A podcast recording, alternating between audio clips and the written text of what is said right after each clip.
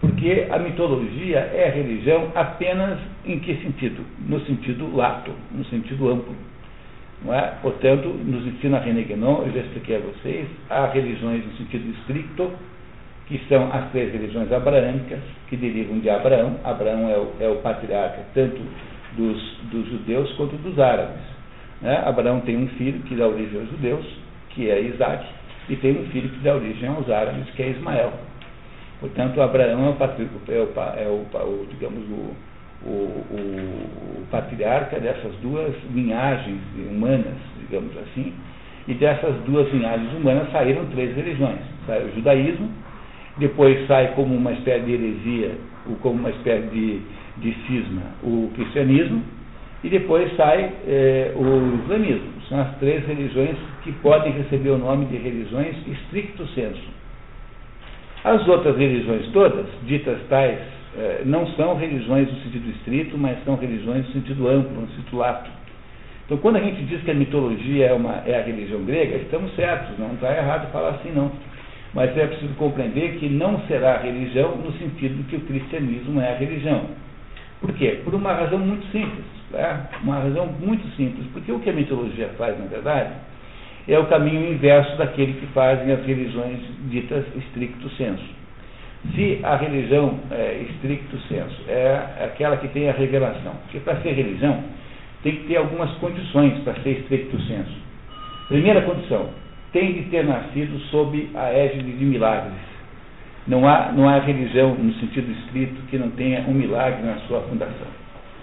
Você pega, por exemplo, o, o cristianismo. Ele é fundado pelo anúncio que faz o anjo Gabriel à Nossa Senhora, dizendo que ela, embora virgem, irá ser mãe. Lembram disso, né? Dessa história. Muito bem. Como é que é fundado o islamismo? O mesmo anjo, presta atenção, hein? O mesmo anjo Gabriel anuncia a Maomé que, embora analfabeto, ele escreverá um livro. São dois milagres. Então, quando vocês, quando vocês escutam dizer que Nossa Senhora é virgem, é preciso, a gente, depois de uma certa idade, não convém a gente ser muito bobo, né? Porque fica feio, né? A gente tem idade, tem, tem idade para ser bobo, tem um limite de idade, assim. É porque é assim, é fácil você ouvir uma interpretação do sujeito que diz que isso é, na verdade, um processo de repressão sexual, que esse negócio de Nossa Senhora ser virgem tem alguma coisa a ver com. Uh, Imagine-se falar em repressão sexual nos dias de hoje, né? Então, eh, não tem coisa mais estranha do que você imaginar uma coisa dessa, né? que alguém tenha capacidade de reprimir alguém sexualmente. Mas o que essas pessoas não, não entendem é que a razão pela qual Nossa Senhora é virgem é porque é necessário que haja um milagre, senão não é religião. É preciso marcar aquilo que está nascendo por um ato miraculoso. E é por isso que Maomé tem de ser escritor de um livro, embora seja analfabeto. É, esse não é um milagre tão grande, né? Eu tô, conheço um monte de analfabeto que escreveu livros. É, esse, não é, esse é um milagre muito menor, pensando bem, né? É muito mais, muito mais, mais fácil de encontrar esse do que o outro. Né? Não tem a menor, menor dúvida de uma coisa dessa. Não é? Portanto, esse conceito da religião como ato miraculoso, uma das condições para ser uma religião é isso. Tem de ter um ato miraculoso no início. Essa ideia de milagre é alguma coisa que não passa na cabeça de um grego. Um grego não é capaz nem pensar nesse conceito chamado milagre.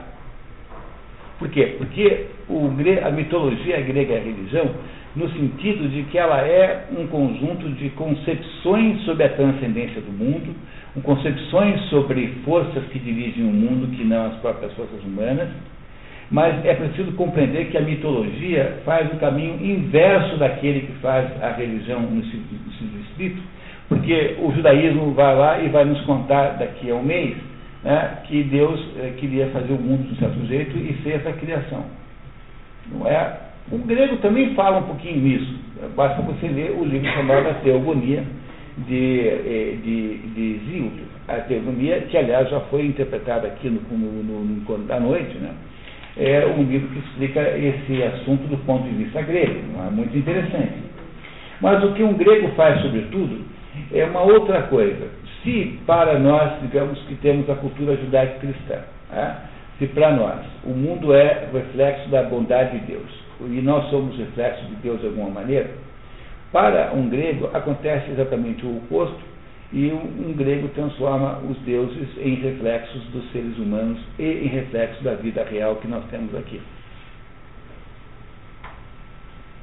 Todas as, as todos aqueles itens, todos os, os, os, os elementos que estabelecem a condição humana, todos os elementos que estabelecem o modo como a vida funciona, todas aquelas coisas que são imprescindíveis e que são parte é, estruturante da vida, da estrutura da realidade e da condição humana, são todos deuses.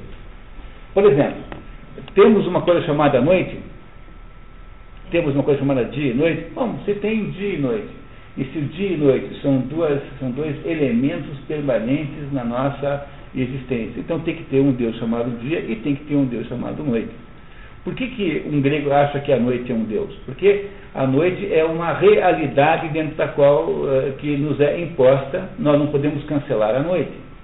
Nós não podemos dizer que ela não existe. Nós temos que reconhecer a sua, a sua, a sua autoridade sobre a nossa existência. Não é? Deixa eu ver se eu explico para vocês isso de outra maneira. Um dos mitos mais divertidos que há dentro da, da, da, mitologia grega é a história de Perséfone. Perséfone é uma mocinha muito bonitinha que é filha de Ceres. Ceres é a, a Ceres é o nome, o nome é, nome, é a deusa da agricultura, né? tanto é que daí vem a palavra cereal, não é? É o nome romano para a deusa, a deusa Deméter, a deusa Deméter grega. Então, a deusa Deméter é a deusa da fecundidade da agricultura. E os romanos chamam de Ceres, daí a palavra cereal.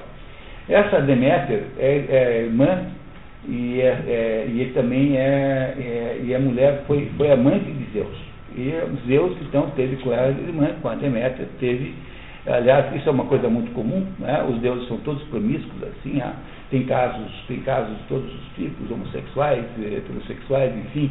Não é? Então, o, esse Zeus tem um caso com a sua irmã Deméter, e também virou sua mulher. Não que a Deméter seja a esposa de Zeus, a esposa de Zeus já era, é outra irmã. Essa aí foi apenas um caso que ele teve rápido, e dessa, desse caso nasceu a Perséfone, que é uma mocinha. E essa Perséfone é muito bonitinha, e um belo dia, Hades, que é o irmão de Zeus, que ficou responsável na partilha, depois que houve a guerra contra os titãs, em que os olímpicos venceram, os seis deuses olímpicos, que depois foram somados a eles mais seis, são doze deuses, doze deuses olímpicos. Depois que há a partilha do mundo pelos, pelos, pelos olímpicos, os três irmãos mais, digamos assim, dominantes ficaram com tudo, né? Ficou o Posido, ou Poseidon, com as águas, ficou, ficou Zeus com, com o céu e ficou Hades com o inferno, com a parte inferior. E a superfície da Terra ficou, digamos, dividida igualmente pelos três. Ninguém manda mais do que o outro. Na teoria, porque na prática Zeus manda mais que todo mundo. Não é? Muito bem. Aí um belo dia Hades, que é, que é quem, é Hades? É tio de Perséfone, irmão de, de Deméter e irmão de Zeus. Um dia, um dia Hades, achando que está muito chato lá, aquele inferno não tinha muita novidade, está né? Tá muito monótono,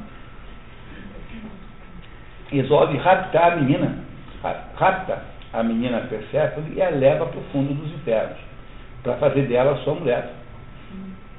Quebrar um pouquinho a monotonia né, daqueles infernos e tal. E a, e a hora que a Deméter fica sabendo disso, fica desesperada e vai correndo falar com o seu amante, Zeus, para pedir providências, né, contar para Zeus o acontecido. É, Zeus, que descobre, que descobre que a sua, sua filha, e que ao mesmo tempo sobrinha, né, é, está sequestrada, sequestrada, não, raptada no inferno, corre lá no inferno para tentar tirar a menina de lá. Só que essa já era muito tarde, porque ela havia comido uma semente de romã. E quem come a semente de romã no inferno, fica no inferno para sempre. Né? E não me pergunte bem por quê, porque eu também não sei, mas a verdade é que a romã é, a, é de todas as frutas aquela com maior quantidade de significados simbólicos. Né? A romã, mesmo dentro da pintura, se você pegar a história da pintura, A quantidade de representações que tem de romã é incrível em relação a qualquer outra fruta. É mais do que maçã, por exemplo. É? Maçã é uma, no fundo tem um prestígio muito mais moderno por causa dos motéis que acham que é um bom, uma boa, um bom ícone para decoração de motel. Né? Por isso que ficou, a maçã ficou importante modernamente. Mas a, a, a fruta do mundo antigo era romã. E a Perséfone agora, porque comeu a fruta da, da uma semente de romã, não pode mais sair do inferno. Mas aí Zeus dá um jeito, negocia com Hades, com seu irmão, e raptor e a Perséfone, então, combina com, com Zeus de que a Perséfone ficará seis meses em cima na superfície e seis meses embaixo no inferno. É, lembre que o conceito de inferno para um grego também não é o conceito judaico-cristão. Não é? Para um grego, o inferno não tem esse, essa conotação negativa, embora seja um lugar hum, triste e deprimente, porque ali só existem as sombras das pessoas vivas. Então é um lugar de tristeza. Mas no, dentro do inferno há um outro lugar bom, como por exemplo os Campos Elíseos, que é um pedaço do inferno de primeira qualidade, os Champs-Élysées. Né? Os Champs-Élysées, Campos Elíseos, veio, veio disso não é? Quer dizer, é a região de Higienópolis, assim, né? né? Da Higienópolis é os Campos Elíseos. E aí o, o, o Hades combina, o Deus combina com Hades que a, a moça vai ficar seis meses fora do inferno seis meses no inferno. Olha, por que, que, essa, por que, que essa história está contando para você? É uma coisa muito simples. Ela está contando para você como funciona o regime agrícola dos países frios não é? Ela é a, mocinha, ela é, ela é filha de Deméter, ela é filha da deusa da fecundidade. Quer dizer, nos, nos, países, aqui no Brasil, você faz três safras por ano.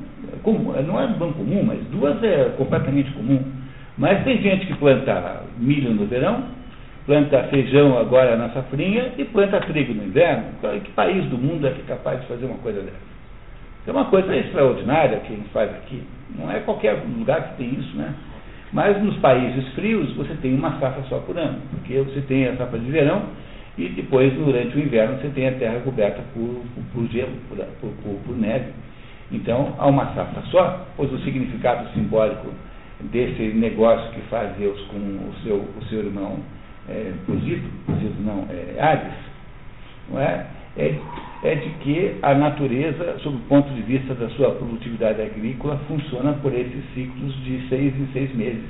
Há seis meses de vacas gordas, seis meses de vacas magras e assim por diante. Então vocês entenderam o que é mitologia? Mitologia é uma maneira de você fazer uma ilustração, uma descrição mito-poética, portanto poética, né? do que? Das circunstâncias que orientam e dirigem a vida humana. E não há mito que não possa ser interpretado desse jeito. Todos os mitos, portanto, têm este significado. E como esses mitos lidam com essas estruturações humanas profundas, eles são comuns a todas as culturas. Então você tem, por exemplo, o mito, na, na, entre os mitos gregos, há o mito do Deucalião. Deucalião é filho de Prometeu. Prometeu tinha esse filho, Deucalião, que casou com a sua prima, Piva Diva é filha do irmão de Prometeu, chamado Epimeteu. Então, esse Deucalião casou com a Piva, e o Zeus, um belo dia, decide matar toda a humanidade, porque achou que a humanidade estava se comportando muito mal. E aí, então, Zeus planeja um dilúvio. E esse dilúvio iria matar todos os seres humanos. Como Prometeu é o sujeito que tem capacidade de previsão, porque Prometeu justamente significa isso, Prometeu descobre antes e avisa o seu filho Deucalião que era para ele pegar um cofre, essa é expressão que está na mitologia, ou por cofre entenda-se um, uma, uma caixa que os protegesse, e ele com a mulher entrariam na caixa, e então não seriam mortos pelo dilúvio. E de fato, durante nove dias e nove noites, chove copiosamente, na décima, no décimo dia para de chover, e aquela caixa, o cofre, onde estão Deucalião e a sua mulher e prima, é, ele encalha sobre o Monte Parnaso. Os dois saem de lá e descobrem que todos os outros seres humanos haviam morrido. Olha, se, uh, a humanidade estava desfeita. Zeus, um pouco chateado consigo mesmo, pela, digamos, violência das suas próprias ações, Deus manda Hermes, que é o seu mensageiro, comunicar a Deucalião que eles podiam fazer um pedido, que Deus atenderia. E eles então pedem companheiros, pedem outros seres humanos. E Zeus manda Hermes comunicar a Deucalião que é muito fácil, que eles eh, cobrissem os olhos com a, com a mão e jogassem para trás os ossos de sua avó, os ossos de sua mãe, perdão. Que eles cobrissem os olhos e jogassem para trás os ossos da sua mãe, da mãe deles. Eles não entendem muito bem o que significa isso, há uma certa perplexidade, depois de um certo tempo eles raciocinam e entendem que a mãe é a mãe terra, a mãe terra, Géia, Gaia, né? a mãe, portanto, os ossos da mãe terra são o que? São as pedras. E eles então jogam as pedras para trás e as pedras que Pirra joga é, se transformam em mulheres e as, as pedras que Deucalião é, joga transformam-se em homens. E é assim que você repovoou a humanidade. Você já tinha ouvido uma história parecida com essa alguma vez? Então, mas é, o, é exatamente igual à história do dilúvio. Mas, mas não é só aí que tem essa história, também existe uma outra história como essa contada dentro da epopeia babilônica chamada Gilgamesh. No Gilgamesh também conta-se a mesma história, tem um outro Noé lá no Gilgamesh. Vocês estão entendendo que há essa mesma história contada, essa mesma história mitológica contada em vários lugares? Por quê? Porque ela, na verdade, está contando para nós alguma coisa essencial sobre a estrutura da realidade ela tem forma mitológica, mas ela conta alguma coisa sobre a realidade na qual nós vivemos. E qual é o sentido que tem essa história do seu ponto de vista simbólico? O sentido é o seguinte: tudo que acontece nesse mundo material, ele tem, ele está sujeito a esse ciclo de nascimento, vida e morte. Tudo é assim.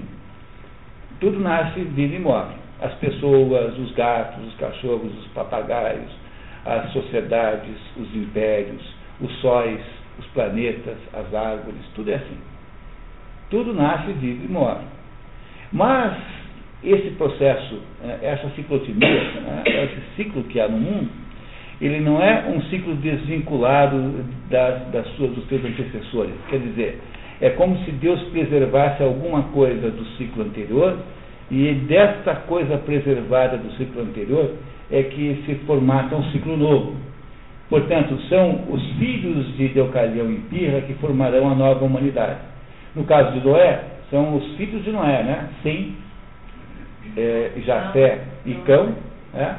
que farão o povoamento da humanidade posterior ao dilúvio. E assim por diante. Vocês compreendem que não é possível você continuar com um ciclo, criar uma nova abertura de um ciclo, se você não preservar alguma coisa do ciclo velho no ciclo novo. Pois essa é uma das condições, digamos assim, que estabelecem a estrutura do real. E é por isso que você precisa contar isso para as crianças e para as pessoas em geral. E como é que você conta? No caso da mitologia, de modo mito poético. Ou seja, conta isso de uma maneira figurada, de uma maneira magnífica, né? porque essas histórias são deliciosas e maravilhosas e magníficas. Pois tudo aquilo que nós chamamos de religião grega, portanto, é nada mais nada menos do que uma sucessão de descrições mito-poéticas sobre a estrutura da realidade tal como ela é. Vocês estão entendendo isso? É, o que eu quero dizer para vocês? Ou seja, o que a Ilíada e a Odisseia fazem é mais ou menos isso. A Ilíada é a história, a Ilíada, por exemplo, não é a história da Guerra de Troia, ela apenas conta 40 dias de luta entre, aí no nono, no nono ano de, de luta. A, a, o cerco, a Troia durou 10 anos. No nono ano de, de luta, durante 40 dias mais ou menos, há uma série de acontecimentos, e esses acontecimentos é que são narrados na Ilíada. Na Ilíada, por exemplo, não está lá presente o estratagema do cavalo de Troia. Esse estratagema só é contado para nós na Odisseia depois, em flashback mas na Ilíada não está.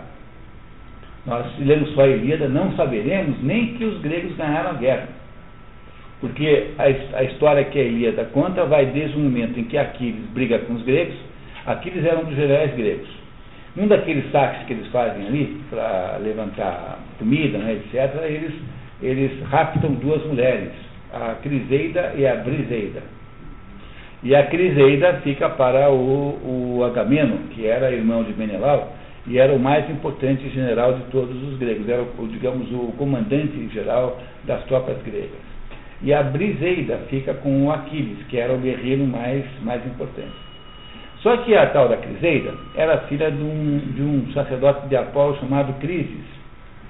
E o, o velhinho, quando descobre que a filha foi sequestrada, foi raptada pelos gregos, ele vai lá pedir, exigir que devolvam.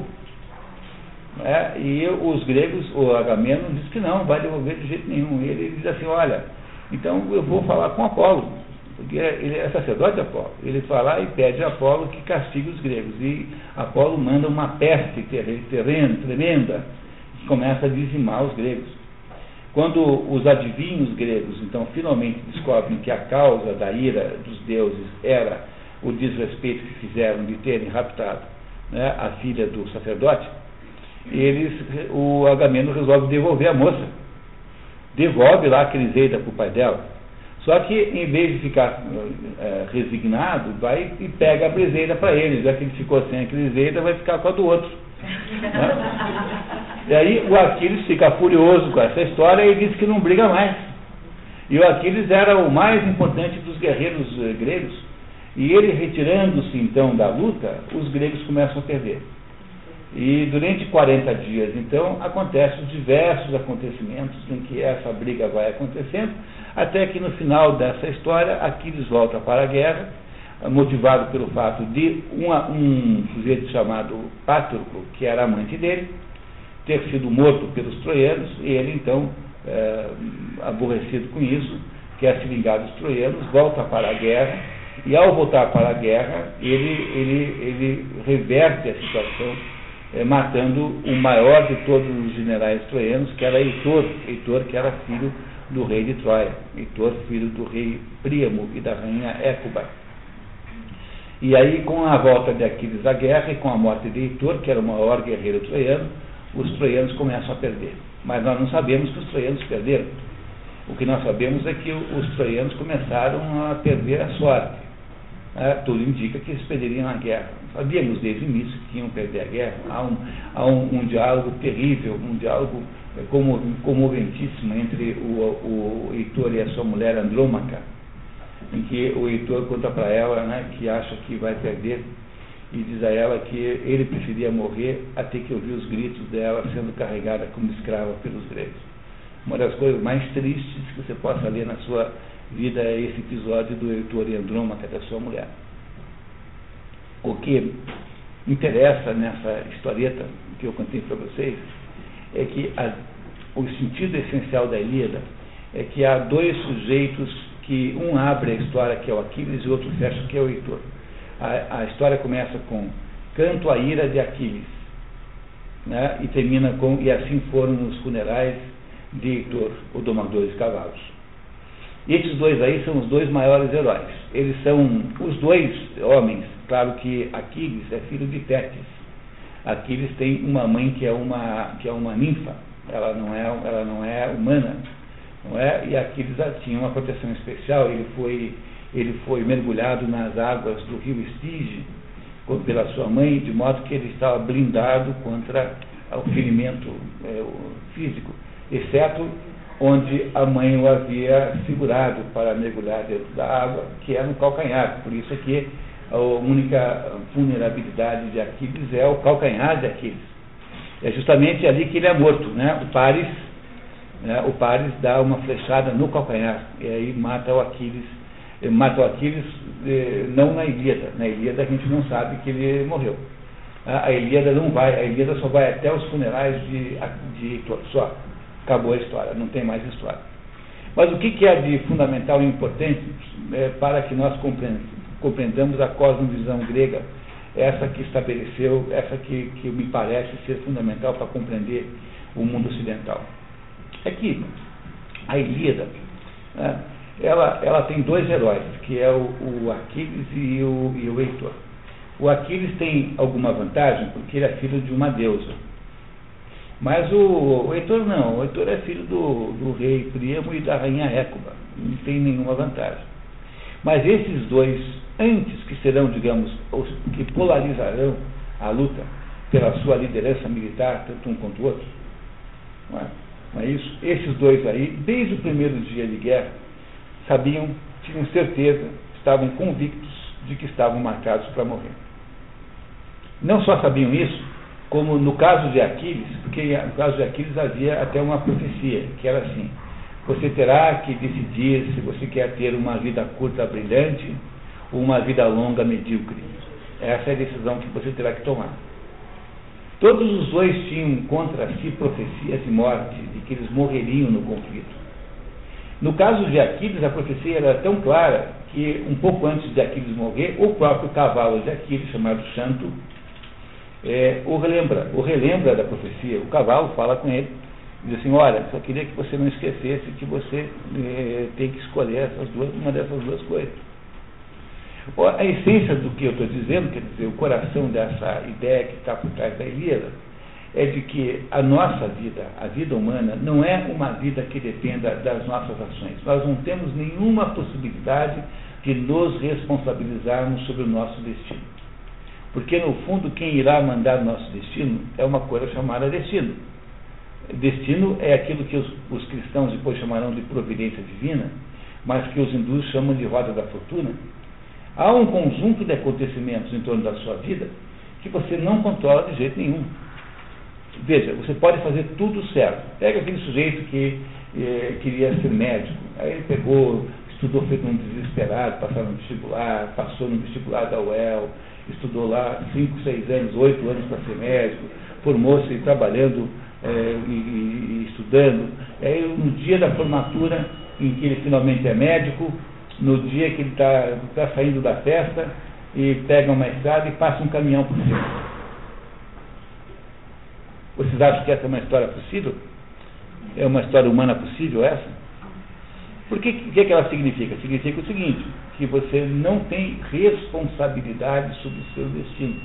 Você tem responsabilidade sobre as suas ações e que talvez o seu destino esteja sendo produzido por um conjunto de razões que você não é capaz de entender de modo nenhum.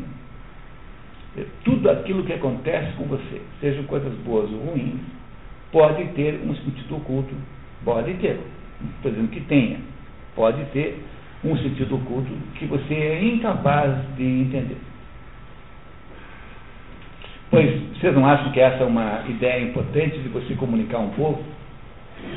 Comunicar um povo de que existem forças conduzindo a vida humana que são forças que não estão ao alcance da vida humana. Eu não posso fazer nada, eu posso tentar mitigar os seus efeitos negativos, mas eu não posso fazer nada para modificá-los. Essas forças são muito maiores do que, do que eu possa lidar com elas. Pois a, a a fundação de toda a cosmovisão grega acontece nessas duas obras, na Ilíada e na Odisseia. Na Ilíada, porque a Ilíada conta essa tragédia, e aí com, com, uma coisa importante.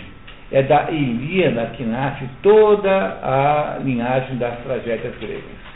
A Ilíada é a matriz da tragédia grega, porque o que, que é uma tragédia? Uma tragédia é uma situação humana em que todo mundo faz um aço para as coisas darem certo, mas dá tudo errado. Isso é tragédia. Entenderam? Há uma, uma grande diferença entre tragédia e, e, e drama. Não são coisas iguais. É? Nós hoje em dia só sabemos fazer drama. Não sabemos mais escrever tragédias. À noite vocês verão uma das últimas tragédias feitas no mundo ocidental. Depois do Racine e do Corneille, que esses dois franceses, você tem um pouquinho um pouquinho do, do um pouquinho no Hegel, que é um autor alemão. Oh meu Deus, eu não sei se sobrou muito não. Olha, você pode eventualmente dizer para mim que Samuel Beckett eh, só escreve tragédias, eu até concordaria de boa vontade. Eu acho que aquilo que está lá no Esperando Godot é uma tragédia. Aquilo é uma tragédia. Mas mas aí nós estamos só adaptando as palavras, né? porque, no fundo, a tragédia no sentido grego mesmo sumiu do mundo, não há mais quem a faça. Fedra, hoje à noite, será um dos poucos exemplos de uma tragédia que ainda sobreviveu. Agora, o que é fundamentalmente interessante é que o que caracteriza uma tragédia, diferentemente do drama, é que no drama, você pega, por exemplo, um drama shakespeariano. Em Shakespeare não há tragédia, exceto Romeu e Julieta. Nos outros não há tragédia por quê? Porque na tragédia as coisas dão errado, mesmo quando todo mundo está fazendo um esforço enorme para dar certo. Mas no drama não. No drama sempre tem um espírito de porco que está querendo fazer as coisas dar errado. Então você pega, por exemplo, uma peça como Otelo. Que, como é que é a história de Otelo? A história é a história de um sujeito chamado Otelo, que é um, um militar, que é um sujeito impetuoso, um sujeito, um sujeito é, físico, muscular, que é casado com uma mulher maravilhosa chamada Desdemona, que é um anjo, que é uma mulher perfeita. Ela é absolutamente perfeita. Ela é o modelo de pureza humana, ela é uma maravilha. E essa, e esta mulher e casou Otelo com a Desdemona. É o casamento do céu e da terra. Né? É o casamento perfeito do céu e da terra. É, todo casamento é o casamento do céu e da terra. O casamento é talvez a mais metafísica das ações humanas, práticas, que alguém possa fazer. O que, que, que o casamento é? É o casamento do céu e da terra, do espírito com a matéria. Isso que é o casamento. Não há outra explicação para isso. Não é um assunto jurídico, não é um assunto sexual, porque ninguém precisa casar para transar com, com, quem quer que seja. O casamento é um casamento, é uma, é uma amálgama transcendente, uma amálgama metafísico, portanto, em outras palavras. Pois na história do Otelo tem lá um sujeito chamado Iago, que é uma personagem terrível, tremendamente má. Eu acho que não há nenhuma personagem de que Shakespeare tenha tido tanta raiva quanto desse Iago, quando inventou esse Iago. Esse Iago é de fato um monstro. E esse Iago está absolutamente revoltado com o sucesso daquele casamento. E ele tudo fará para criar a dúvida na cabeça de Otelo sobre a fidelidade da sua mulher Desdémona.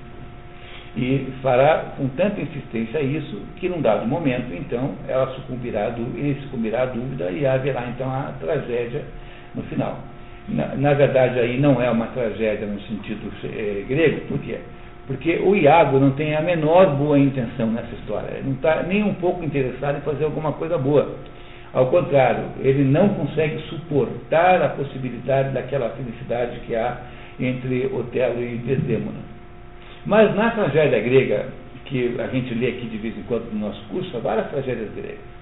Não é? Eu acho que nem sei esse ano se tem alguma, deve ter alguma aí. Né? Não é? Aqui no nosso. Qual?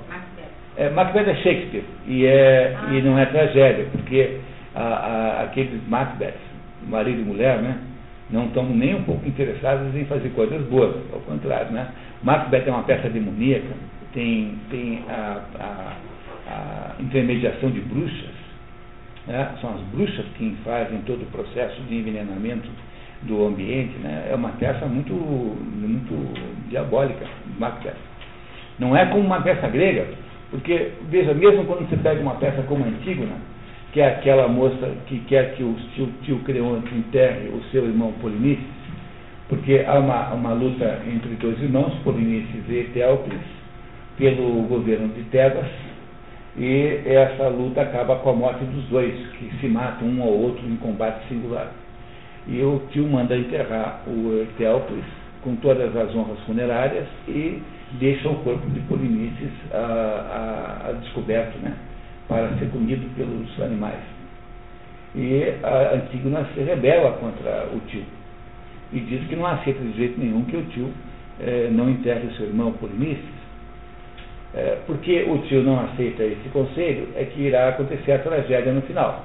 Mas, reparem que mesmo nesse caso, Creonte, que é o, a personagem, digamos, causadora de todos os distúrbios finais, Creonte está tentando cumprir uma lei da cidade, porque havia uma lei da cidade que dizia que não se podia enterrar com honras funerárias os inimigos da cidade. E o Polinices, de fato, havia organizado um exército contra terra. Repararam que aí o Creonte pode ter sido o responsável pela desgraça mas ele queria fazer a coisa certa sob um certo ponto de vista. Agora, que coisa certa que esse Iago quer fazer? Nada. Esse Iago quer apenas vingar-se, quer apenas destruir aquilo que ele acha insuportavelmente é, bom, que é o casamento entre o céu e a terra, que deu certo entre Otelo e, e Desdemona. Entenderam a diferença da tragédia e, da, e da, do drama? Não é? Você pega algum assunto moderno qualquer. Pega, por exemplo, as mulheres não têm reclamado durante os últimos 30 anos da sua condição feminina. Eu tenho duas maneiras de olhar para isso. Eu posso olhar para a condição feminina de um ponto de vista trágico e posso olhar para a condição feminina de um ponto de vista dramático. As feministas, ah, tipicamente, defendem o ponto de vista dramático, porque elas acham que a mulher tem os problemas que tem por causa dos homens.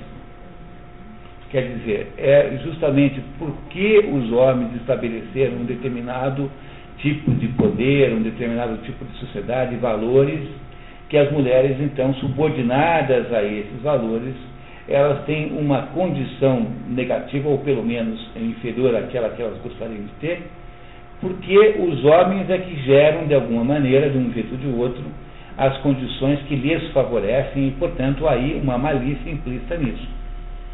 Mas se você for olhar para o mesmo problema da mulher, do ponto de vista trágico, então o que, que você vai concluir? Você vai concluir o seguinte, que talvez a condição das mulheres não seja ideal, é, apesar de todo o esforço que os homens possam ter feito sinceramente para que ele fosse melhor.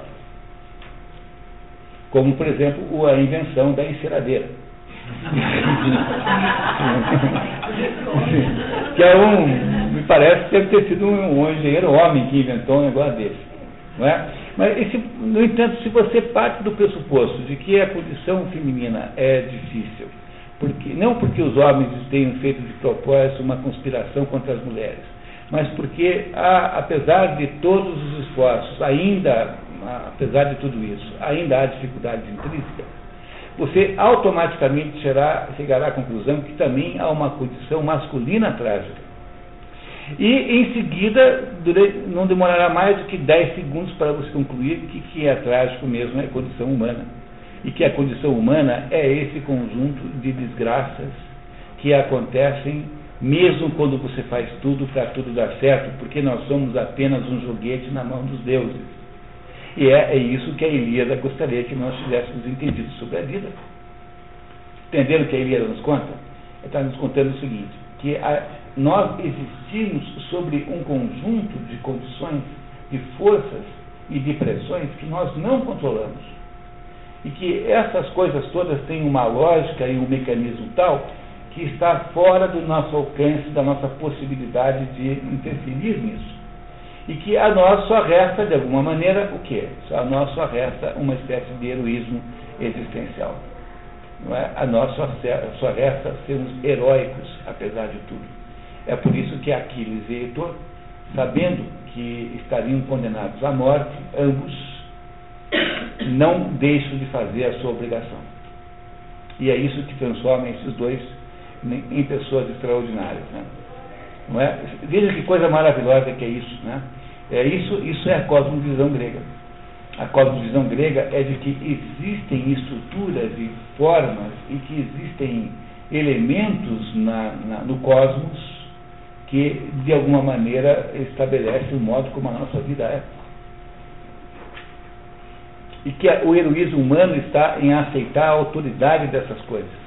Uma das versões sobre a morte de Édipo Édipo, depois que, que, que, descobre que matou o pai e casou com a mãe, né, com a rainha Jocasta, Édipo, é, a Jocasta, aí é muitas versões, né, mas a, a Jocasta, na versão de, de Sófocles, que é a mais comum, desculpe, na versão de, de, de, não, Sófocles, que é mais comum, na versão de Sófocles, Édipo, a rainha Jocasta se mata, se enforca, e Édipo cega os próprios olhos ele já estava muito.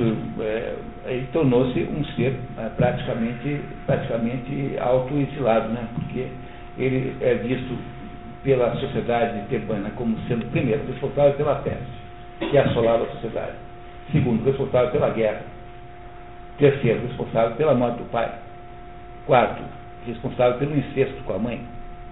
E tinha quatro filhos, duas moças, Antígona e, uh, e, e Ismênia, e dois homens, que é o Etealpes e o Polinices. E ainda por cima responsável pela briga dos irmãos. Quer dizer, podia estar pior a vida de Édipo. Édipo, então, e ainda por cima cegou-se. E aí a filha, a, a filha mais velha, que é Antígona, pega o pai e sai caminhando com ele ele é expulso de Tebas e vão para a direção de Atenas.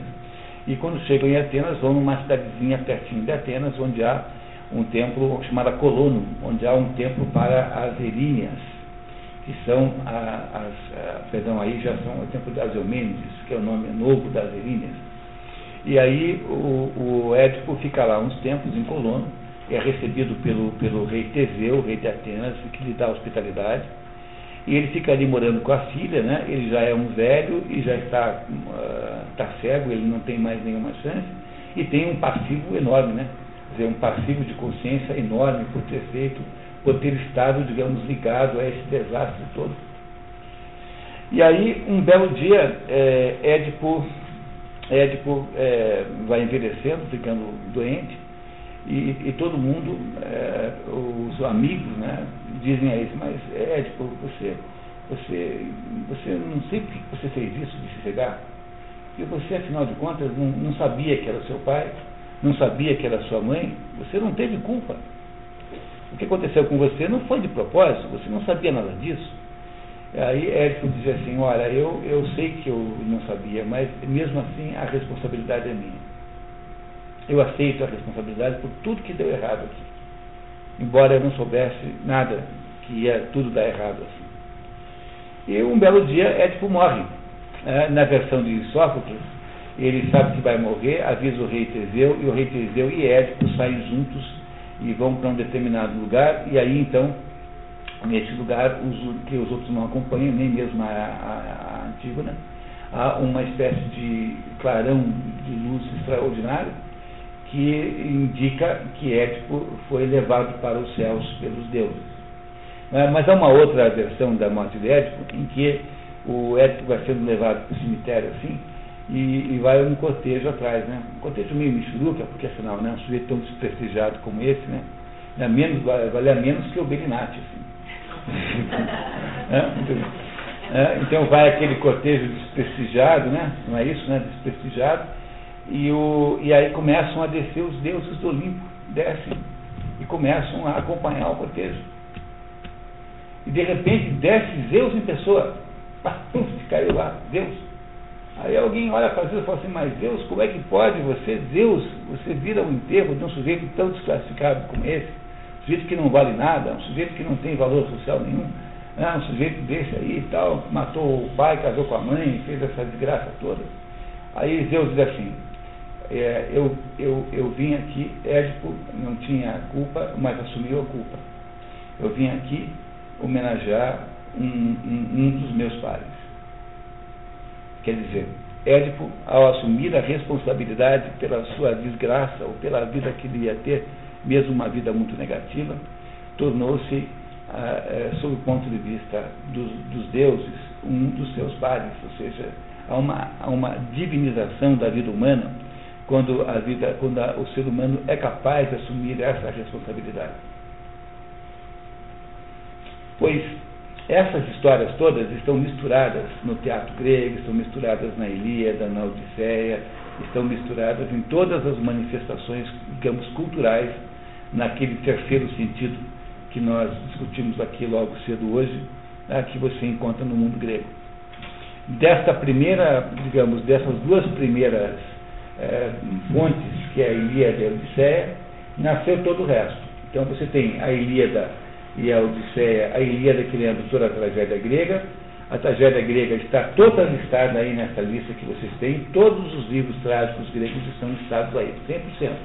Quer dizer, daqueles que vieram para o mundo moderno, né? porque há muitos livros que foram perdidos. Esses livros aí são todos publicados em português, seja aqui em Portugal, você pode ler todos esses livros. Não é nenhuma tarefa do outro mundo, eu li tudo. É só ter um pouquinho de paciência. É muito bom, é muito divertido ler isso aqui. Não há nenhum sacrifício de modo nenhum. Não é? Então a Ilíada gera o conceito de tragédia. Qual é o conceito de tragédia? É o conceito de que nós não podemos con con controlar o destino que nós temos. É o conceito de que o destino não está ao nosso, na nossa alçada. O destino é, humano é produzido pelos deuses. Então, na Ilíada, era muito interessante, porque ficavam os deuses lá no Olimpo discutindo como é que eles iam interferir naquela guerra, e como é que eles iam fazer para escangalhar a guerra. Por exemplo, estava lá os gregos e troianos numa, numa, lá numa trégua. Então uma deusa, eu acho que foi a Palas Atena, não tenho certeza agora, né, desce e fantasia-se de um guerreiro troiano e joga uma flechada no Menelau apenas para acabar com a trégua, para recomeçar a luta, porque lá do Olimpo estavam achando um tédio aquela trégua que é uma guerra que não está acontecendo. né? Quer dizer, para que, que nós estamos aqui em cima? Né? Estão lá do Olimpo olhando lá embaixo nas planícies de Troia aquela guerra. Bom, mas uma trégua, bom, uma trégua é a mesma coisa que quando entra o carro lá na Fórmula 1, aquele carro é, safety car, acabou a graça. Não tem cabimento nenhum, trégua nenhuma, que é isso, né? Então tem que acabar com a trégua. Então aquela trégua que havia sido conquistada com muita dificuldade pelos envolvidos, é escangalhada pela ação de um Deus que está apenas interessado em ver sangue. A ideia central ali é de que, embora nós façamos o melhor possível aqui embaixo, no fundo, no fundo, o destino não tem pena de, de, de fazer verter o nosso sangue. E que essa é a tragédia essencial da vida humana. Que a tragédia essencial de você não poder controlar nada, a começar pela morte. E a, a tragédia de fazer uma vida inteira lutando por um determinado objetivo e não conseguir nada depois. Isso, essa é uma situação possível humana, é completamente possível que aconteça isso com alguém. Ah, é uma situação possível, é um quadro humano possível. Pois desta Ilíada nasce toda a tragédia. Da Odisseia, que conta uma história muito diferente, porque na verdade a Odisseia conta apenas a volta de Odisseus ou Ulisses para sua casa em Ítaca, que dura, dura mais 10 anos.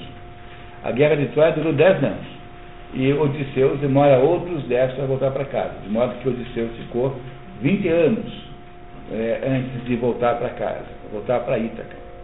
É, enquanto isso, a sua mulher Penélope o espera de modo muito fiel a isso, é, fazendo diversas estratagemas de impedir, é, de não casar de novo, sobretudo. Havia uma, um conjunto enorme de pretendentes que queriam casar com ela, ela usando todos os estratagemas, entre eles eh, dizendo para os pretendentes que estava tecendo uma, uma, uma mortalha para o seu sogro, Laertes, pai de Odisseus, eh, e que quando ela terminasse de fazer aquela mortalha, ela escolheria um daqueles pretendentes.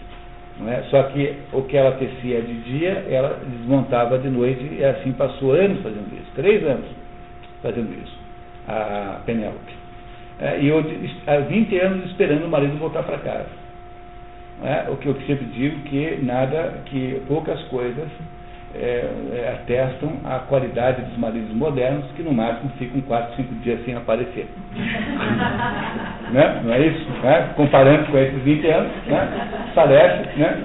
parece muito meritório o marido moderno médio, mediano. Né? Parece.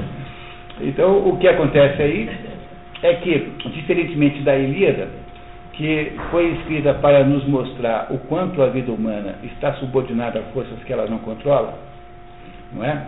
O, a Odisseia está nos dizendo exatamente o contrário. Em que sentido que é o contrário? Porque Odisseus, vocês não conhecem toda a história, é difícil, é, tem que fazer um pouquinho de recuperação sempre.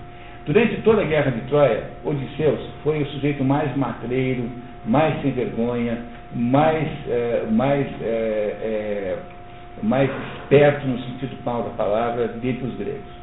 Todas as vezes que era preciso engendrar algum estratagema que fosse malicioso, era Odisseu quem fazia. Ele fez coisas absolutamente inaceitáveis em termos morais. Por exemplo, teve lá o Palamedes, o Palamedes havia, quando, antes de, de saírem os gregos para irem a Troia, é, porque havia um acordo entre todos eles que eles iriam lá para a Troia. O Odisseus, que tinha sido o autor do acordo, é o primeiro que não, que não queria ir. Como é que ele faz para não tentar não ir? Ele, ele pega e começa, ele, ele vão lá um, uma, vai lá uma pequena comitiva de, de generais gregos chamados, né, em casa, em Ítaca, e ele, para provar que ele estava louco, né, para fingir que estava louco, ele, é, ele, ele vai para o campo e começa a arar o campo com sal. maluco que faz isso, né? Só um maluco é capaz de fazer uma coisa dessa.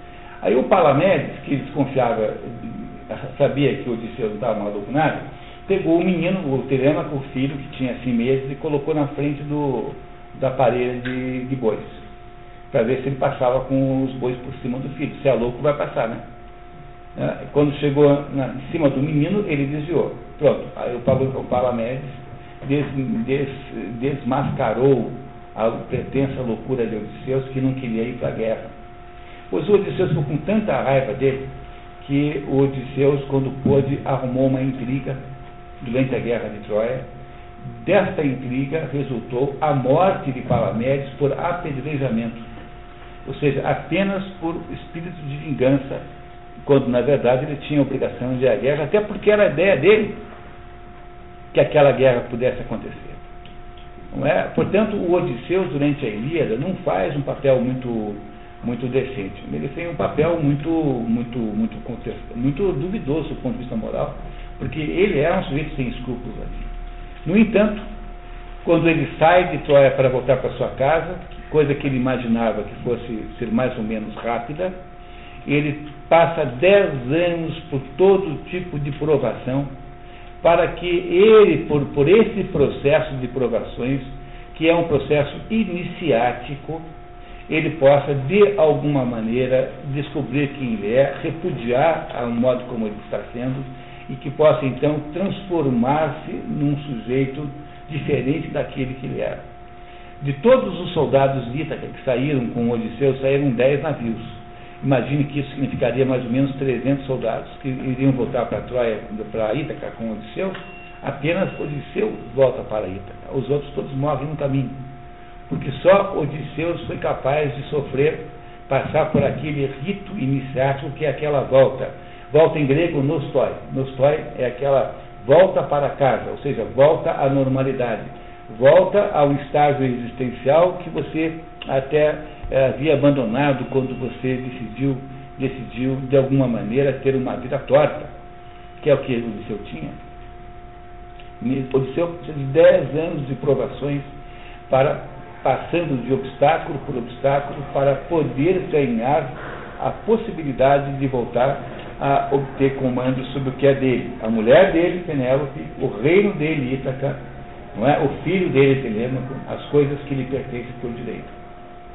Esse é o sentido do Odisseu. E o mais interessante, é tão claro isso na Odisseia, que a hora em que isso tudo, na verdade, se materializa finalmente é quando Odisseus, que era perseguido por porque é complicado explicar aqui agora, ele é naufragado de propósito por e chega numa praia no reino dos Ceáceos, e chega completamente nu. E ele tem 40, 50 anos, alguma coisa assim nessa história, ele já está 20 anos fora de casa, né, devia ter uns 30, 20, muitos, né, tem aí 40 e 50 anos aí, quando, quando volta para casa. Odisseu chega nu, numa praia e dá de cara com a Nausicaa. A Nausicaa é uma menina de 15 anos que, diferentemente dele, é o seu, digamos, o seu oposto.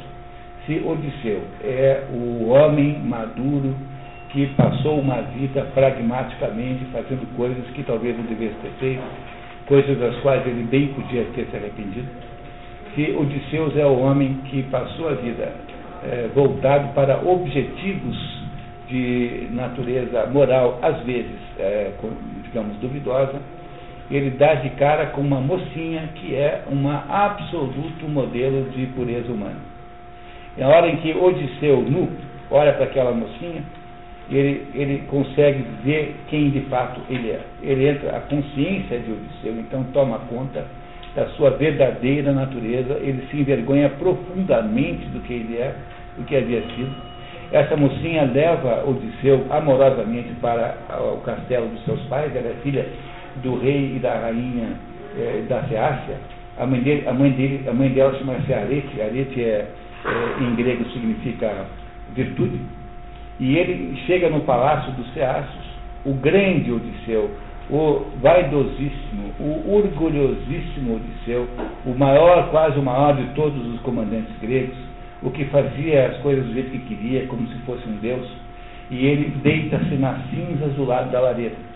E ao deitar-se na cinza do lado da lareira, é como se ele tivesse finalmente produzido a humilhação pessoal necessária para que ele possa produzir uma nova vida daí para frente. Pois, se a Ilíada nos diz que nós estamos perdidos, porque no fato nós estamos, a Odisseia nos diz que ainda é possível fazer alguma coisa por nós, se nós somos capazes de fazer a coisa certa. E o que é a coisa certa? É fazer na nossa, transformar a nossa existência uma existência reflexiva da própria estrutura do universo. E o universo é estruturado em torno do belo, do bom e do, e do, e do verdadeiro. Essa ideia de belo, bom e verdadeiro não está em, na, na, na, Ilíada, nem na Odisseia, mas aparecerá depois em Platão com toda a clareza. É talvez a ideia mais central de todas de Platão. A ideia de que o belo, o bom e o verdadeiro são a mesma coisa, e esse, o belo, o bom e o verdadeiro, é aquilo em torno do qual o cosmos está estruturado. Logo, se você não consegue mandar no cosmos, a sua única obrigação, a sua verdadeira obrigação, é produzir uma verdadeira, transformar-se num verdadeiro súdito do belo, do bom e do verdadeiro. Porque a sua vida, então, pode ser que ainda tenha alguma possibilidade de redenção. Pois é da Odisseia que nasce a comédia grega. Do mesmo modo que a Ilíada gerou a tragédia grega, da Odisseia nasce a comédia grega. E com isso você tem, então, a, o segundo grande passo, digamos assim, na cosmovisão grega. O primeiro é a Ilíada e a Odisseia, depois ele será complementado com o teatro grego, que virá muito depois, e depois do teatro grego você terá a filosofia grega. Mas a filosofia grega, de alguma maneira, está, é, é um contraponto a essas coisas todas. Porque o que, que é a filosofia? A filosofia é o momento, então, em que a gente olha, deixa de olhar para os deuses como sendo essas entidades que tenham eventualmente uma vida própria, uma existência autônoma, e é você capaz de compreender aquilo que eu disse aqui hoje. Quer dizer, quando eu digo para vocês que, que ah, Deus, o, o cosmos, pode chamar o cosmos, pra, pra, falando de grego, né, é bom não usar a palavra Deus, porque você sabe que eles não veem Deus do mesmo jeito que nós. Então, para, se o cosmos está o tempo todo reconstituindo é, a, os ciclos de existência a partir do que é preservado do ciclo anterior, dizer, os filhos de Noé são do ciclo anterior, estavam todos vivos antes do dilúvio. Não é? Esta conclusão é uma conclusão filosófica. O que acontece depois é que a filosofia aparece, o Nietzsche, né?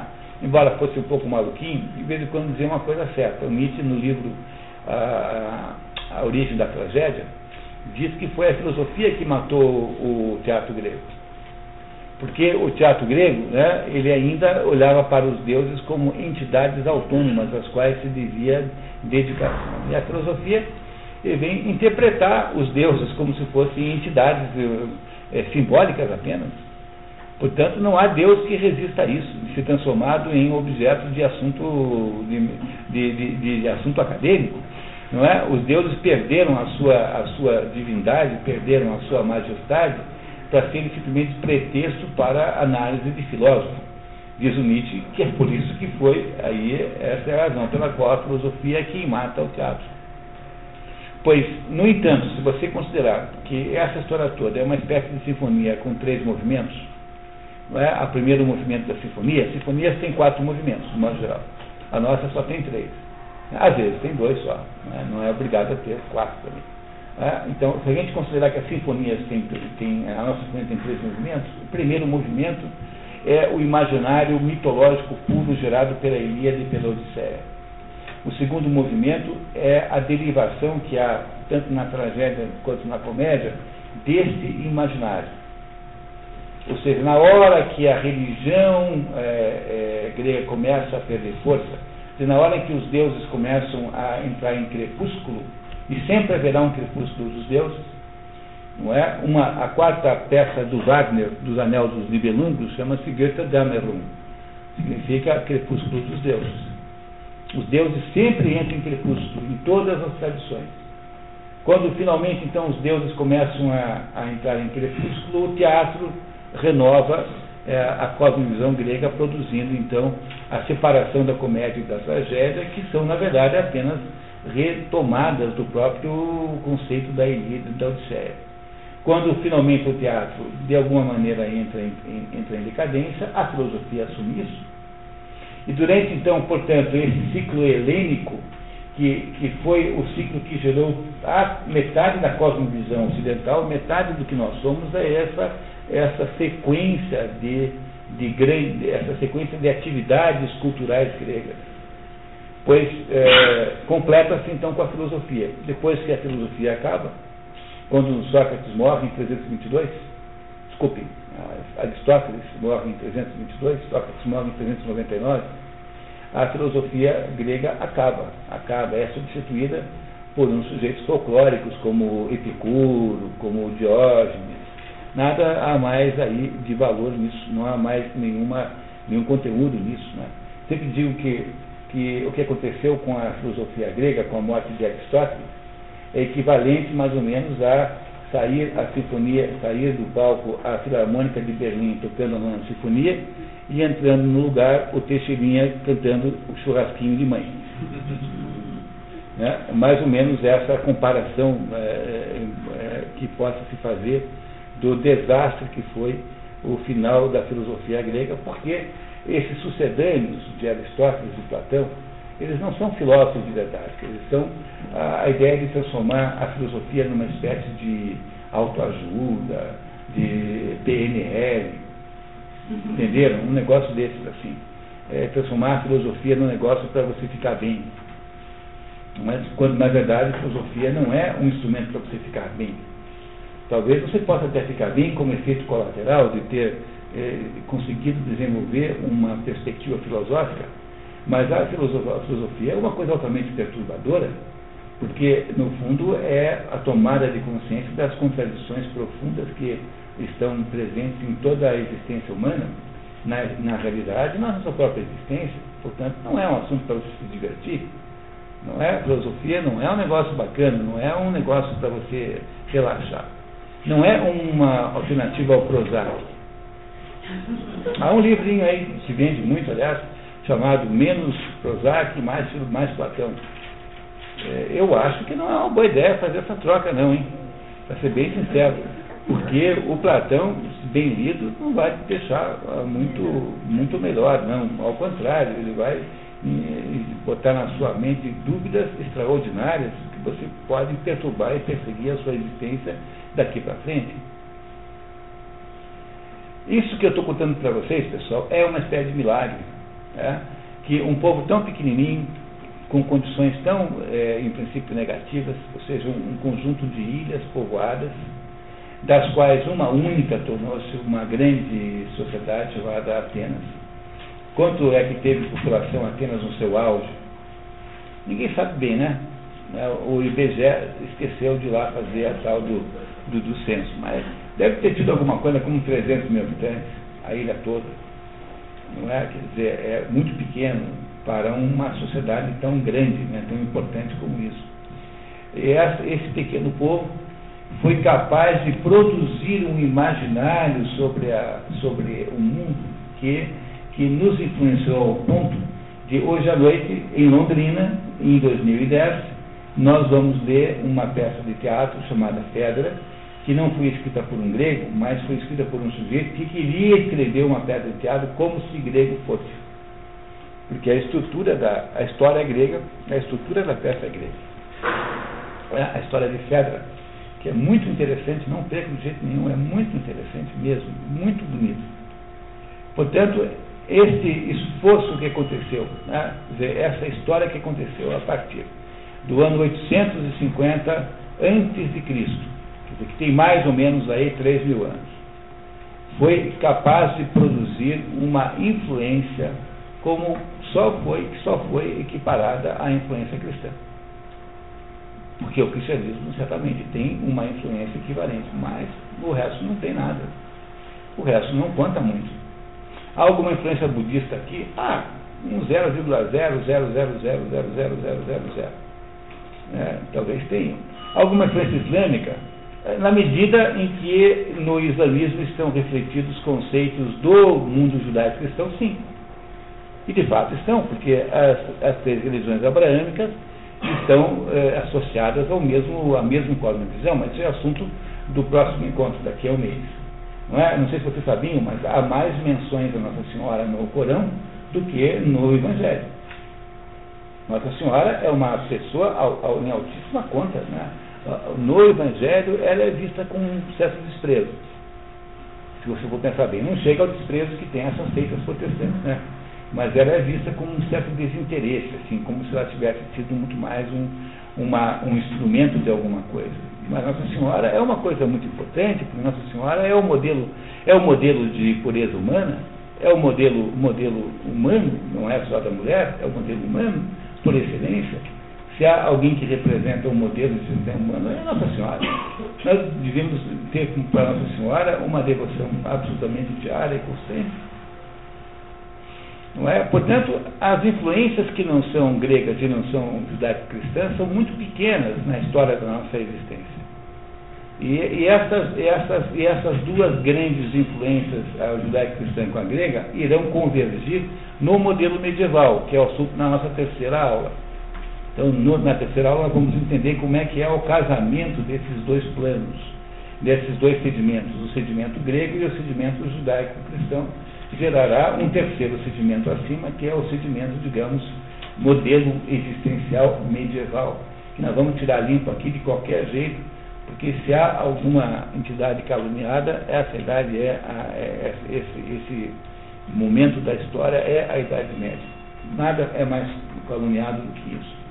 E quando eu fico olhando aquelas catedrais góticas, o, o passeio dos sonhos, né? Eu fiz isso quando era bem jovem, estou louco para fazer de novo você vai para Paris, compra um Europasse, que é um, um passe livre de trem, e você vai todo dia ver uma catedral gótica. Sai de manhã cedinho né, e passa o dia todo em Chartres, Amiens, Beauvais, uh, Champagne, uh, enfim. Tem umas 15 em volta de Paris. Você pode passar uma semana, duas semanas fazendo isso. Poucos passeios são tão bons quanto um passeio como esse. Pouca coisa tão bonita. Quando eu fiz a primeira vez é, esse passeio, é, eu, era um dia de era um, um, dia de primavera lindíssimo, tinha e o trem estava se aproximando de Chartres e, e Chartres é uma, uma igreja com duas torres desiguais, é? que é um, uma das coisas mais bonitas esteticamente que se possa pensar, porque é a beleza do desigual. É? Isso é de certo modo um pouquinho contrário ao conceito grego de beleza então é preciso que vocês saibam que aí uma contradição. Né? Nós só vamos entender por que, que é uma contradição quando nós entendemos o conceito cristão, cristão de beleza. Porque o conceito grego de beleza é um conceito de harmonia, porque o cosmos teria uma harmonia. Veja, o que, o que os gregos pensam é que há um conjunto de regras que fazem o cosmos existir. E entre essas regras está a regra geral da harmonia, que é aquilo que se considera o belo do ponto de vista do grego, que é a simetria, né, a proporcionalidade, etc. Para um cristão não vale essa mesmo, esse mesmo raciocínio. E onde é que você faz a síntese? Faz na Catedral de Chartres, que é um fenômeno medieval em que você tem a beleza e ao mesmo tempo a simetria. Né? Tem a simetria que, no entanto, é muito bela. Mas eu contava para vocês que aí o trem vai se aproximando e aquelas duas é, agulhas que vão para o céu vão aparecendo no, no, no, horizonte e em volta a um campo de trigo interminável, aquele trigo loiro da pré-colheita, extraordinariamente maduro. E é uma das, das cenas mais bonitas que eu já vi na minha vida, porque a cidadezinha que tem em volta, você mal vê de longe, são prédios pequenininhos. Né? Antigamente, aqui também era assim no Brasil, ninguém podia fazer um prédio na cidade que fosse maior do que a catedral. Maior do que a torre da igreja, era proibido fazer prédio. Antigamente era assim. veja, a Idade Média, que é essa época tão criticada e vilipendiada, né, nessa época, por maiores que fossem as casas dos ricos, eles, elas nunca eram maiores do que a igreja. O que é uma coisa de uma simbologia maravilhosa, mas isso é a terceira aula, não vamos antecipar tanto é, o que a gente precisaria ter compreendido hoje aqui, para aproveitar esses nossos últimos 15 minutos aqui para fazer um super resumo, né, é que esse pequeno povo mediterrâneo, um povo voltado para o mar, um povo, um povo de navegadores, foi capaz de produzir de maneira imaginativa é, uma, uma leitura de toda a estrutura da realidade e da condição humana. Por exemplo, tem uma história magnífica chamada Os Argonautas, é, que o Carlos que está ali é, e alguns colegas estão transformando num, numa, num, num texto para ensino é, infantil. Ele está fazendo essa tarefa muito, com muita amor e dedicação, né, de contar os argonautas para transformar o texto mitológico dos argonautas num texto para crianças aprenderem a interpretar essas coisas. Está acontecendo agora. Os argonautas teriam teria sido a primeira vez na história humana em que os homens navegaram o mar. Bom, eu, eu sei que isso não é factualmente assim. Não é preciso vocês me contarem isso. Eu sei que é difícil que tenha sido assim como se acha que foi. Mas, por outro lado, quando você lê os argonautas e interpreta a simbologia dos argonautas, e o ano que vem nós vamos ter os argonautas no programa de expedições, né? então quando você interpreta a simbologia dos argonautas, você compreende que ali há alguma coisa que foi feita pela primeira vez. Como os gregos tinham essa capacidade mito-poética, então, portanto, de descrever a realidade, eles produziram pelas histórias as diversas narrativas né, que depois foram sendo aproveitadas onde? Na poesia épica da Ilíada e da Odisseia, na, na, na, na poesia dramática das tragédias e das comédias, e até mesmo dentro da poesia filosófica, porque se você ler, por exemplo, um, um diálogo como Fedro de Platão, como a gente estudou aqui ontem à tarde, você irá descobrir ali algumas das mais extraordinárias passagens da literatura mundial. É? Platão explica para Fedro como é que é a alma humana. Diz assim, olha, a alma humana é assim. É um, um, uma carruagem, um carro alado, que é puxado por dois cavalos, conduzidos por um auriga. Auriga é um condutor. E esses, o problema da alma humana é que esses dois cavalos, eles não são equivalentes, porque um cavalo é de boa raça, é obediente e é um cavalo é, manejável. E o outro cavalo é um cavalo de má raça, um cavalo é, rebelde, difícil de controle. Portanto, o problema da alma humana é que esses dois cavalos nunca querem fazer a mesma coisa juntos. Um, um cavalo de boa raça sempre tende a voar para o céu, puxar a carruagem para o céu. E o cavalo de má raça tenta sempre trazer o cavalo, trazer a carruagem para o chão, onde está o capim, né, para né, poder uh, almoçar. E o problema do condutor, que é o ser humano, é que você precisa controlar esses dois cavalos que estão com intenções e com dinâmicas diferentes e dinâmicas contrárias. Os, as almas dos deuses não são como as almas dos humanos, porque as almas dos deuses também são carros alados. Só que os dois cavalos que conduzem o carro dos deuses são cavalos de qualidade e de raça apurada de modo que os deuses conseguem facilmente fazer os seus passeios por onde? Pelos territórios superurânicos, ou seja, acima do céu, onde está a planície das verdades, e onde estão aí as coisas que são eternas e que não mudarão nunca mais. Os deuses são capazes de fazer esse passeio, e porque os cavalos os obedecem, mas os cavalos humanos, quer dizer, os, os, as almas humanas, não conseguem a mesma facilidade, porque o auriga, o condutor, passa o tempo todo enlouquecido tentando controlá-los. E por causa disso, de vez em quando, eles conseguem ver um pouquinho da paisagem, mas não vem muito. E um belo dia, e, e, com, e como todas as almas humanas tentam fazer a mesma coisa, e aquilo gera um engarrafamento de almas, esse engarrafamento de almas cria desastres de trânsito terríveis. E essas almas dão encontrões umas com as outras, e quando vão se encontrando, vão perdendo as asas e caem todas sobre a terra. Caem sobre a terra e entram num corpo de uma pessoa humana. E essas almas então terão aqui na terra uma existência que será vivida na exata proporção de quantas verdades essas pessoas elas viram quando ainda viviam, quando ainda estavam voando procurando né, saber o que havia na planície das verdades. Aqueles que viram muito serão filósofos e recordar-se-ão a vida inteira daquilo que viram. E aquele que viu, o que viu menos, menos, menos, menos, menos, não é? Aquele que viu pouquíssimo é o, o governante tirano. Esse é de o pior. Esse é o que teve a pior passagem pelo mundo das ideias.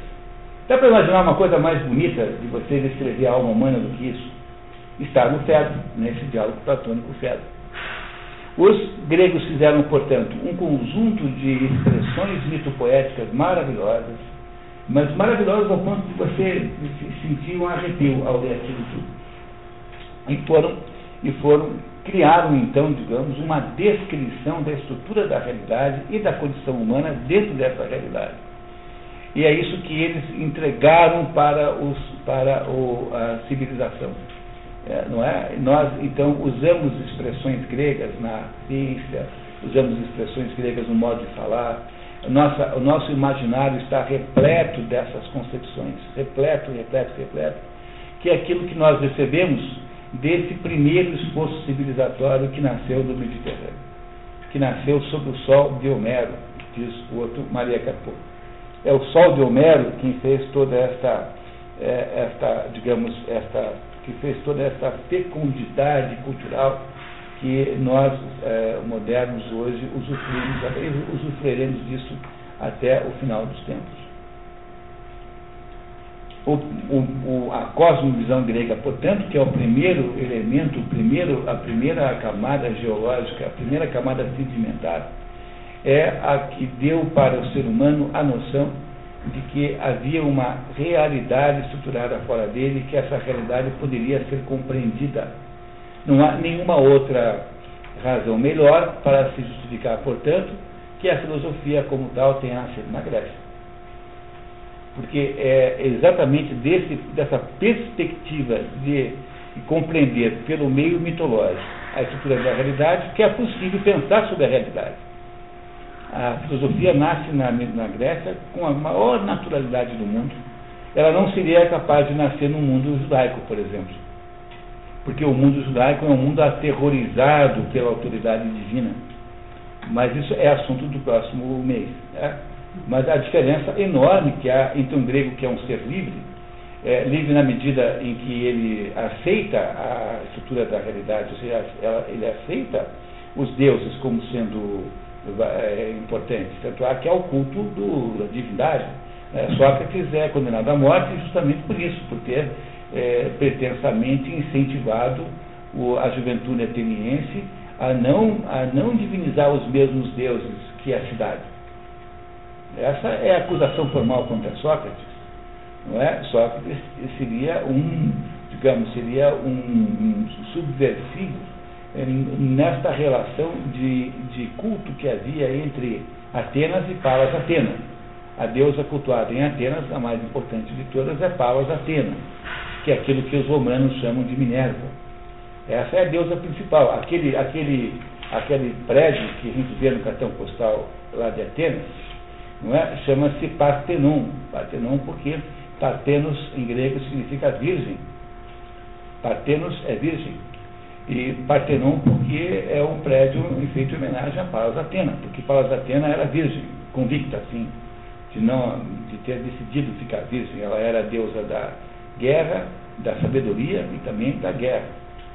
Não é? E virgem convicta. Portanto, os atenienses prestavam homenagens a Palas Atena. Quando aparece um sujeito dizendo que essa deusa está errada, tem que ser outra, isso é um ato subversivo, é disso que se acusa Sócrates de estar subvertendo a juventude contra os deuses tradicionais. E é, e é essa acusação. Portanto, os deuses, os, os, atenienses, né, quando eu digo os gregos, os atenienses especificamente, criaram uma, um conjunto de, digamos, de, de, de práticas religiosas que são práticas de natureza de aceitação da estrutura real das coisas, de aceitação do mundo do modo como ele é ou seja, de, da aceitação da descoberta do mundo na sua, digamos, essência. E essa descoberta é a descoberta que propiciou a existência da filosofia. Não teria havido filosofia no mundo, como hoje não haveria, não fosse a morte de Sócrates. Morte, Sócrates com ah, o seu sacrifício, no fundo ele foi perseguido politicamente, ele não tinha feito nada errado. É? Morte, Sócrates, ao aceitar a sua morte, ele dá vida à filosofia. Poderia haver alguma contribuição mais extraordinária ao mundo do que esse, do que essa? É? Se alguém hoje nesse mundo é capaz de filosofar ou tem autoridade filosofante ou está associado a alguma atividade de filosofia, isso se dá porque Sócrates existiu. É, se Sócrates existiu é porque Sócrates é o resultado de um longo processo de simbolização do mundo. Tá? Ele é o resultado de um longo processo de criação de uma linguagem simbólica para explicar a realidade para as crianças. O nome disso em grego era paideia. Paideia é educação é, no sentido de formação. Há um livro famosíssimo do Werner Ieber chamado Paideia que explica como foi que o, todos os elementos culturais gregos transformaram-se como foram, foram usados para a educação. Eu mantenho em Paranavaí, em Curitiba, dois grupos de leitura. Nós estudamos textos sobre educação, estudamos, é, estudos sobre educação, é, numa atividade que tem esse nome. Eu digo Paranavaí porque a André, que está ali, ela, embora agora esteja morando em Arapongas, ela, ela era gerente lá do Sebrae em Paranavaí e parceira forte nesse esforço de, de ajudar os professores a recuperarem o verdadeiro sentido da educação, que é o sentido que está lá na paideia, porque nossa educação é um negócio que nós perdemos completamente. É um tesouro que nós escondemos, escondemos em algum lugar e perdemos o mapa. Então, hoje em dia, toda vez que a gente acha uma pedrinha brilhante no chão, fica todo entusiasmado achando que é educação, mas na verdade não é. É só mais um modismo desses aí, de que o assunto educação está forrado.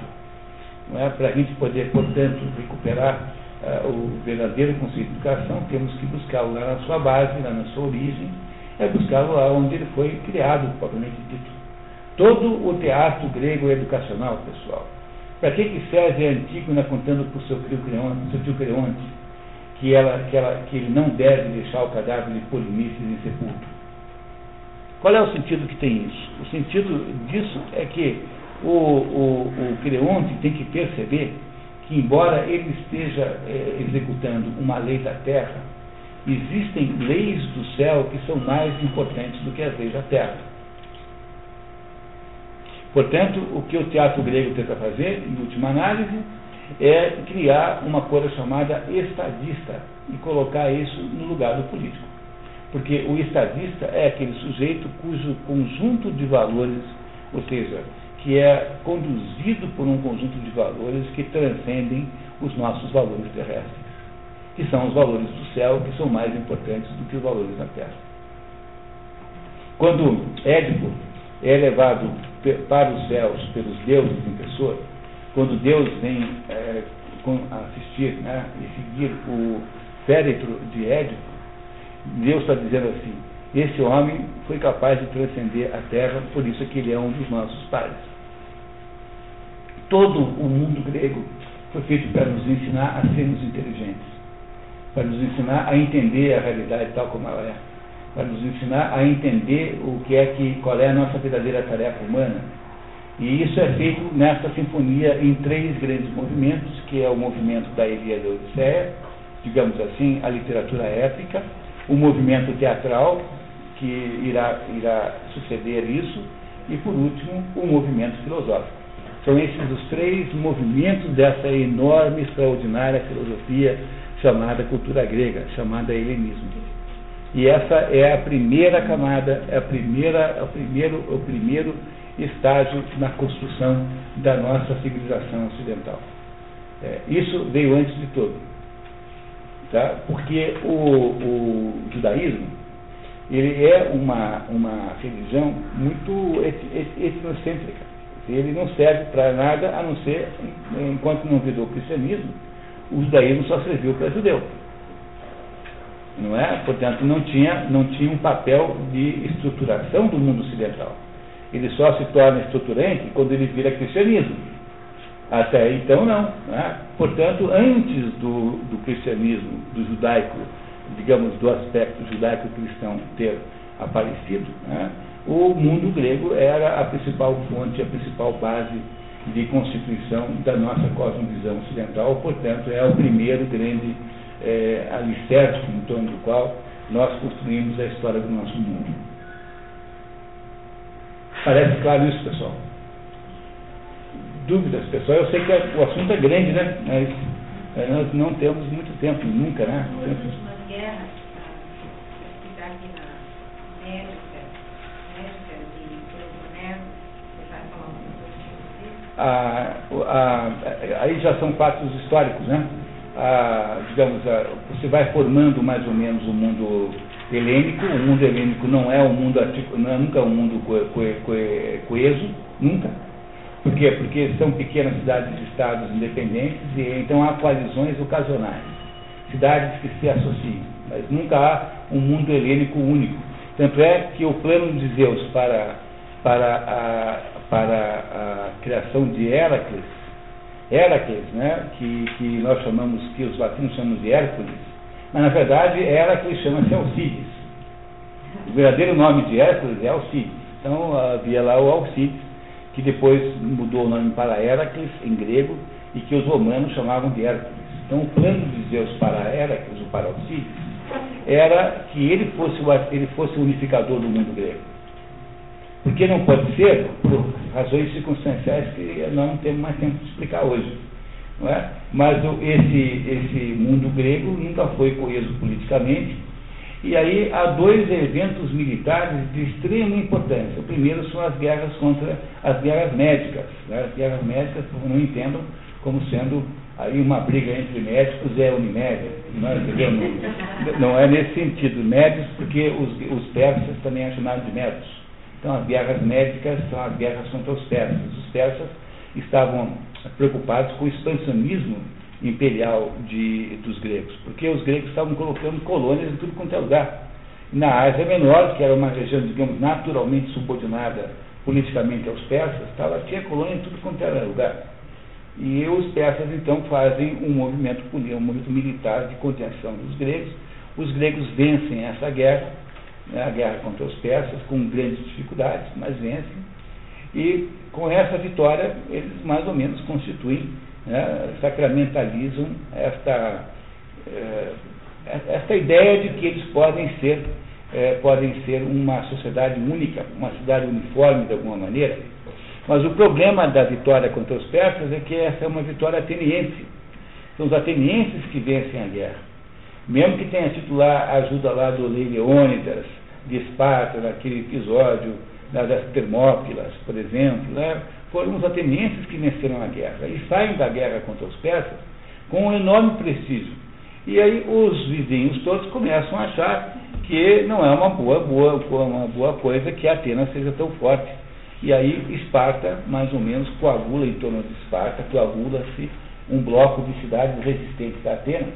E há então essa guerra entre essas duas coalizões, a guerra do Peloponeso é a guerra de uma coalizão de ateniense, Atenas e outras cidades, contra uma coalizão espartana. Essa guerra destrói militarmente Atenas. E é por causa dessa guerra, a guerra que mata Péricles, porque é uma guerra acompanhada de uma peste, causada até mesmo pelas condições militares, que mata Péricles e que torna Atenas uma entidade enfraquecidíssima ao ponto dela sucumbir facilmente ante o rei Filipe II, que é o pai de Alexandre Magno, que é um grego né, de origem, mas macedônio de, de nacionalidade, que irá em seguida derrotar os atenienses, não é? e derrotando os atenienses, o, a, a possibilidade de independência grega desaparece. Alexandre Magno vem em seguida, o filho, e consolida a conquista de Atenas, e os macedônios, então, transformam aquela cultura grega numa coisa chamada helenismo. Né? Helenismo o que, que é? Helenismo é aquela ideia de que a cultura grega era melhor que todas e que, portanto, era o, a base de todas as coisas. Por exemplo, o Novo Testamento é escrito em grego koiné, direto. Não passa por nenhum dialeto judaico. É escrito em grego koiné por quê? Porque é a língua que se escrevia coisas no Mediterrâneo, quando nasceu Jesus Cristo, era o grego. É? Então o grego passa a ser assim, uma espécie de patrimônio coletivo, mas ele não tem mais essas, essa, essa luz saindo de Aristóteles, Platão, Sócrates, dos três trágicos de Homero, o sol de Homero já desapareceu. E aí essa, essa digamos, essa, é, esse, essa cultura grega que vai sendo herdada, digamos assim, né? Vai sendo herdada por todo mundo até chegar em nós. Mas, mas o, o, a força, digamos assim, a, a capacidade da, da, da, cultura grega gerar nova luz desapareceu. O que é a Grécia hoje? É um balneário. Um balneário chique. Tá? É um balneário bacana, chique, mas é só um balneário. Não tem nada acontecendo na Grécia. Não é? tem nada acontecendo lá. Não é isso?